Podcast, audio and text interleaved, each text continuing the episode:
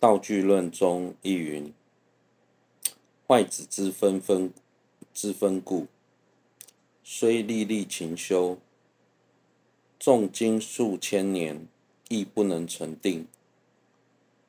故若由衷欲修止观三摩地者，应历历修声闻地中所说十三种修奢摩他时。”所需资粮极为重要。道具论中也说，如果缺少修修摩他的各种条件，纵使精进修行长达数千年之久，还是难以成办奢摩他。因此，真心想要修学止观的人，应先勤修声闻地中所说十三种奢摩他所需的条件，这很重要。卯二，一比修奢摩他之理分二：乘一加行，乘二正行。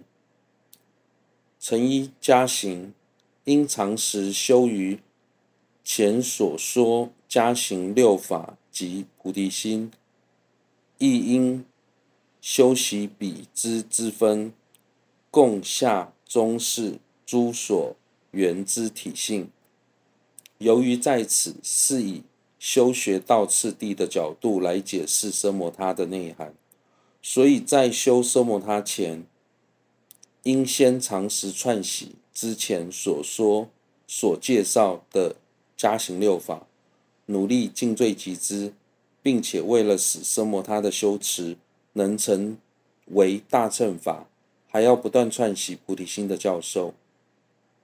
而这当中也包含了发心的前行、共下中士的所有法类。乘二正行分二：是一以身以何种姿势而修；是二正式修习之次第。是一身以何种姿势而修？应如修次论中所说，坐于柔软舒适垫上，其身具足八法而修。其中一足者，觉前家夫或半家夫；二言者不应太开或太紧闭，注视鼻端；三身者不可太仰太俯。端正其身，正念住内而坐；四肩者平齐而住；头者不可过仰、过低或偏一方。从鼻至脊端正而住。六齿与唇者任其自然而住。七舌者抵住上齿。八习者，内外出入莫令有声、急促、混乱，勿使出入无有感觉，勿需费力，徐徐而转。应先令身具此八法，特于调息如说而修。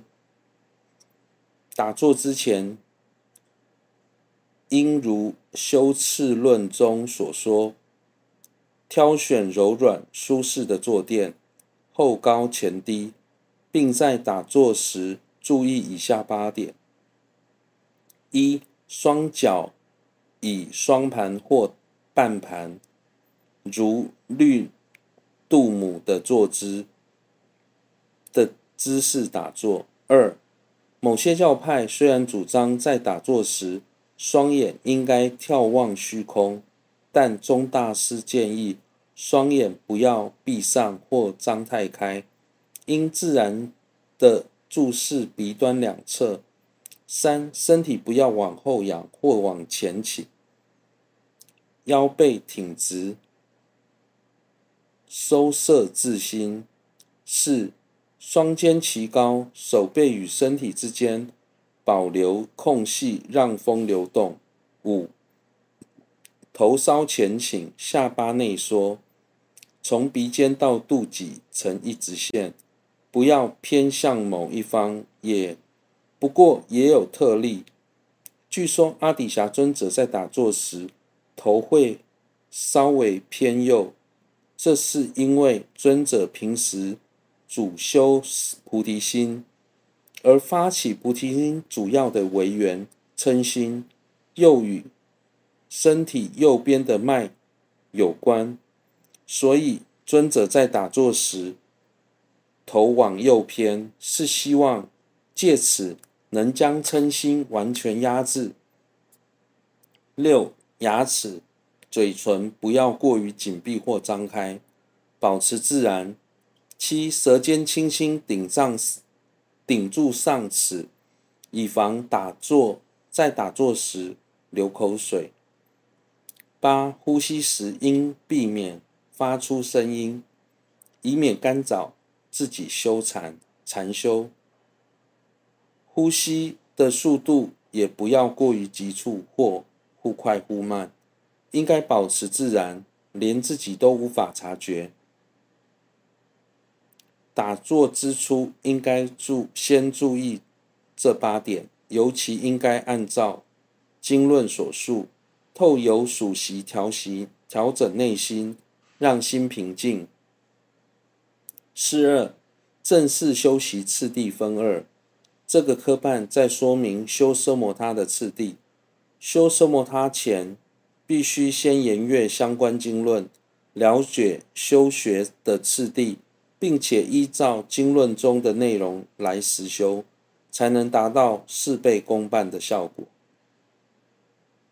事半功倍的效果。然而，近来有许多人主张修奢摩他不需言阅经论，只要设法让心完全不去作意即可。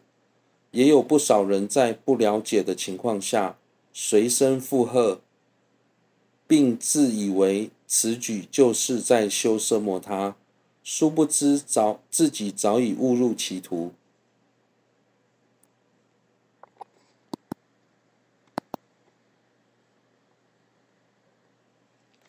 一连接上下文，诸道次第多依辩中边论而说，由八种行断五过失修奢摩他。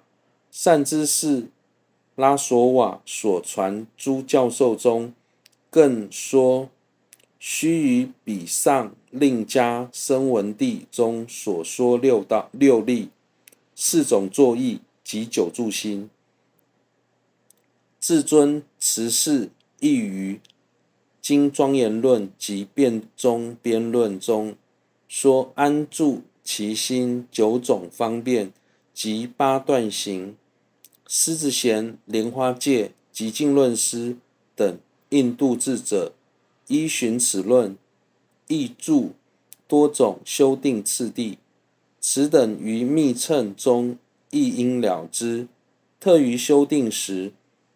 所生五过失等，及除诸过之理，显教当中更为详细。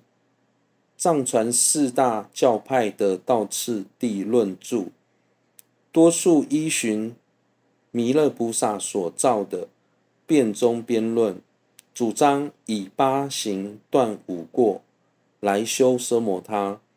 善知识。